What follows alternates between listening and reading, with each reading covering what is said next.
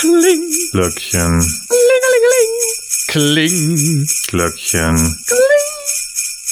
Aber diesmal dürfen wir elf Freunde sein, auch wenn wir nur drei sind. Wir sind die drei lustigen Elf, die helfenden Elfen und, Und die acht helfenden Rentiere. Rain Reintiere, so wie Rainman, Hm, zählen dann die Reintiere auch die Schneeflocken. alles nur mit roten Nehmen wir Nasen. mit. Nehmen wir mit.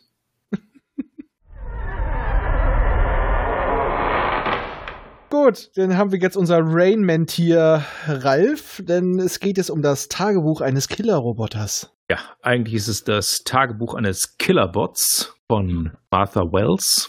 Ist relativ neu sogar. Äh, es handelt sich hier bei dem ersten Band tatsächlich um vier Kurzgeschichten. Und zwar werden diese aus der Perspektive eines, sag's mal, Killerbots beschrieben.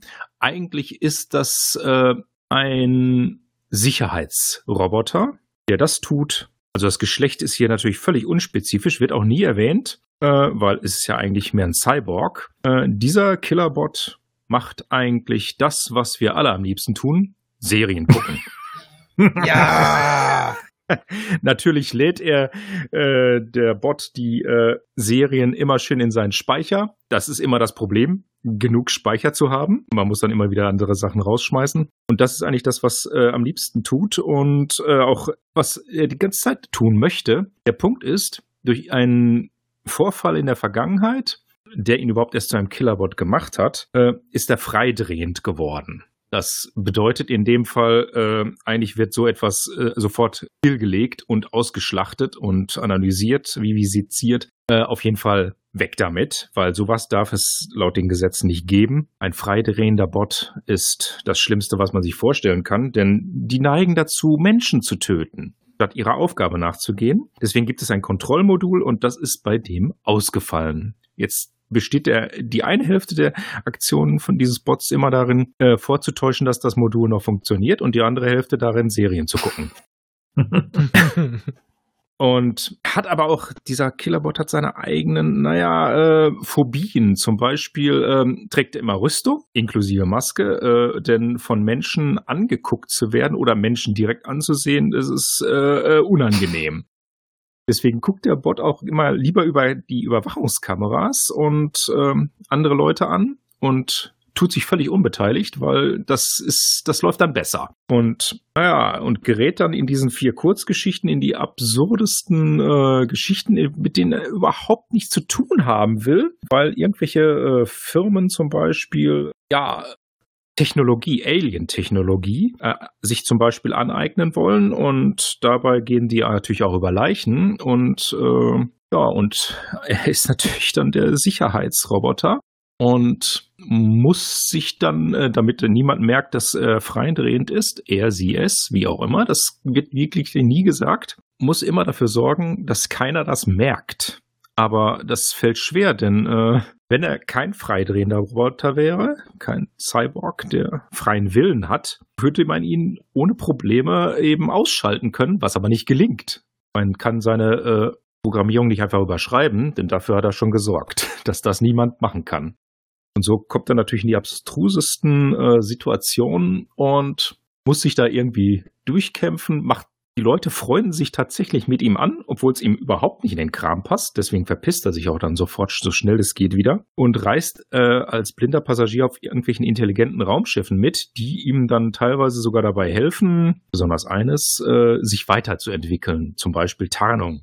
Die sehen alle gleich aus, die haben alle die gleiche Größe, also wird er sofort erkannt werden, wenn er frei rumläuft. Es sei denn, er hätte eben einen Job bei irgendeiner Truppe. Aber so, das heißt, er muss sich verändern, er muss sein Verhalten verändern und auch sein Aussehen. Und das äh, nimmt wirklich äh, seltsame Maße an und er trifft dann immer wieder auf dieselben Aktionen. Vor allem geht es um im Großen und Ganzen auch darum, Wieso ist er eigentlich freidrehend geworden? Was ist damals passiert? Denn er hat Leute umgebracht. Man hat ihn dazu missbraucht, Leute umzubringen. Das ist, äh, man wollte ihn dann eigentlich ausschalten und er ist dann eben geflüchtet. Es ist sehr, eigentlich äh, ziemlich humorvoll, wenn man davon absieht, dass äh, auch durchaus Leute umgebracht werden und äh, man er auch ziemlich viel Schaden an, einstecken muss. Was für einen Cyborg jetzt nicht ganz so schlimm ist. Man kann sich ja reparieren. War doch sehr humorvoll geschrieben und äh, warte jetzt eigentlich schon auf den nächsten Band, der wahrscheinlich auch eine komplette äh, lange Geschichte ist und nicht nur eine Kurzgeschichte. Der kommt aber erst Anfang nächsten Jahres hier nach Deutschland.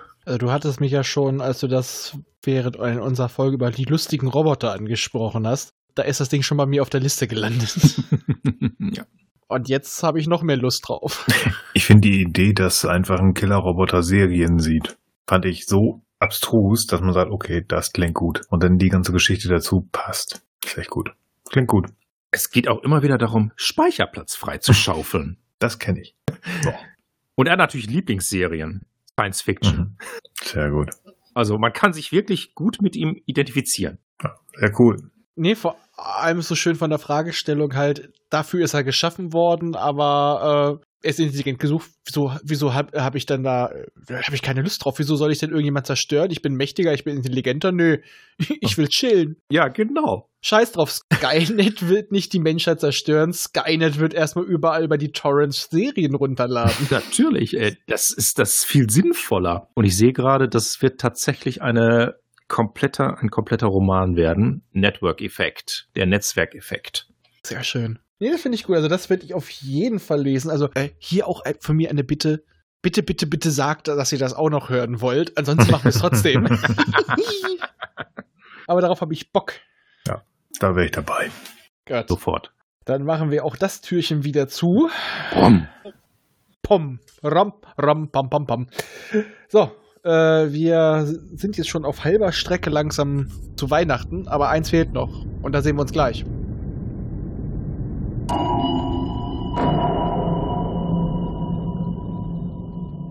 Dieser Podcast ist Teil des Podcast-Netzwerks dbpdw. Die besten Podcasts der Welt.